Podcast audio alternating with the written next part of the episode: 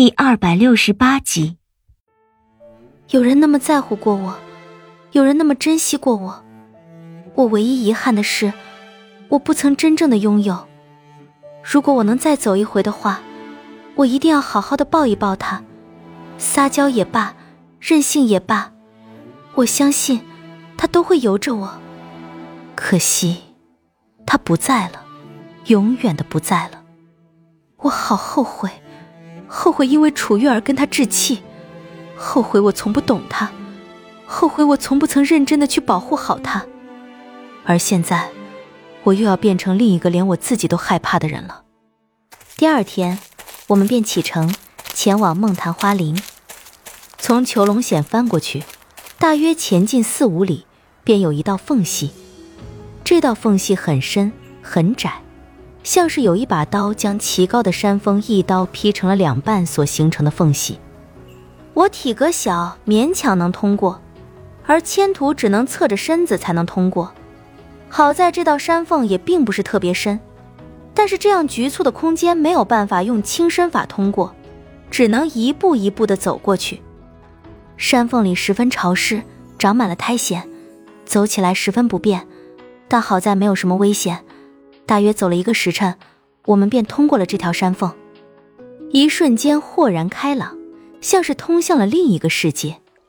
面前的山谷之中，山崖高低错落，山泉溪涧，虫鸣悦耳，似乎有一股花香，很淡，入鼻清雅，闻不出来是什么花香，但是仅仅只是吸上一口，人就像是获得了新生一般的愉悦。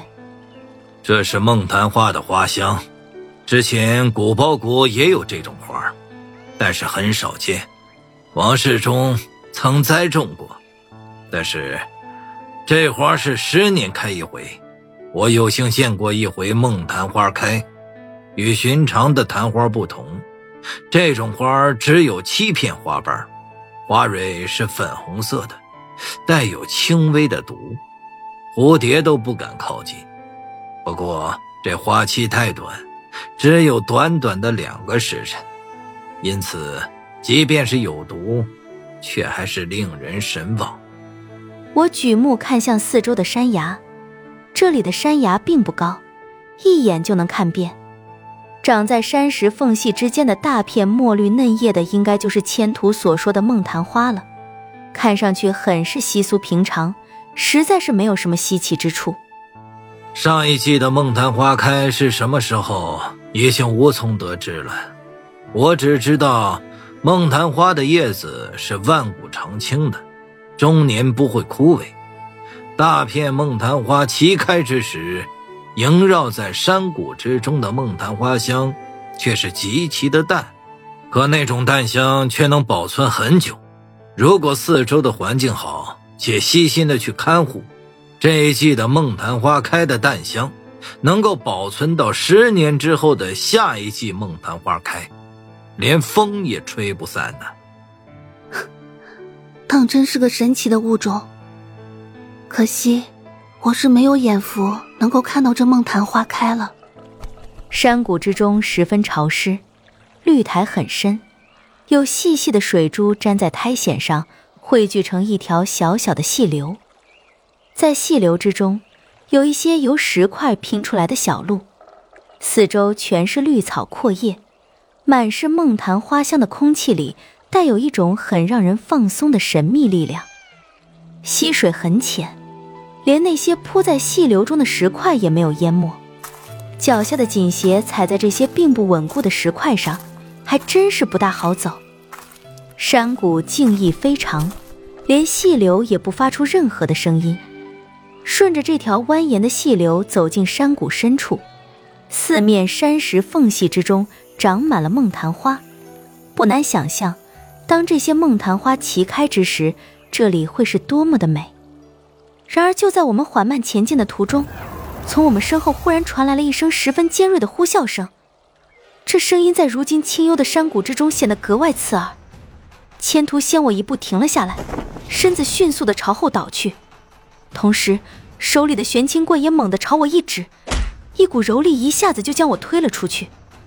身子一连退了几步，完全站在了冰冷又清澈的溪水里。同时，一声轻响，像是鞭子的声音忽然从我身后传了过来。我身后是千图，在那声轻响传来的同时，他人已经退了出去。就看到身前的溪水里忽然炸开，同时一股绿光如同蛇一般从清澈的湖水里探了出来。是什么东西？我惊呼起来，同时将清明也拔了出来，但是剑才拔到一半，就顿住了。我发现，从溪水里探出来的那个绿色的东西，居然是一条树藤。是食人藤，快闪开！我正看着那根像是蛇一样昂起来的树藤，然而只是一瞬间，那根树藤居然真的如同蛇一般的朝我迅速扑了过来。食人藤。当我听到这三个字时，脑子就抽了一下。这名字一听就是带着腥味的。好在我的反应已今非昔比，身子一个腾挪，带起一片水花，躲开树藤的时候，清明也拔出了剑鞘，只是一挥，便将那树藤砍成了两截。我站在溪水里，深深吐出了一口气。刚刚受到的惊吓已经平复了很多，但还是觉得不可思议。千图看着被我砍断掉在地上的树藤，脸上并没有丝毫的放松。千图谨慎的目光朝四周张望起来，手里的棍子用力的握住。我也隐隐觉得事情不会就这样简单的结束，在这之后必然还有更加不可思议的事情等着我们。之前还觉得山谷之中的环境十分清幽，很让人放松，但此刻看来，这种安静之下却带着一丝阴魅。加上之前被食人藤袭击的神经还没放松下来，让人有一种很强烈的被注视的感觉。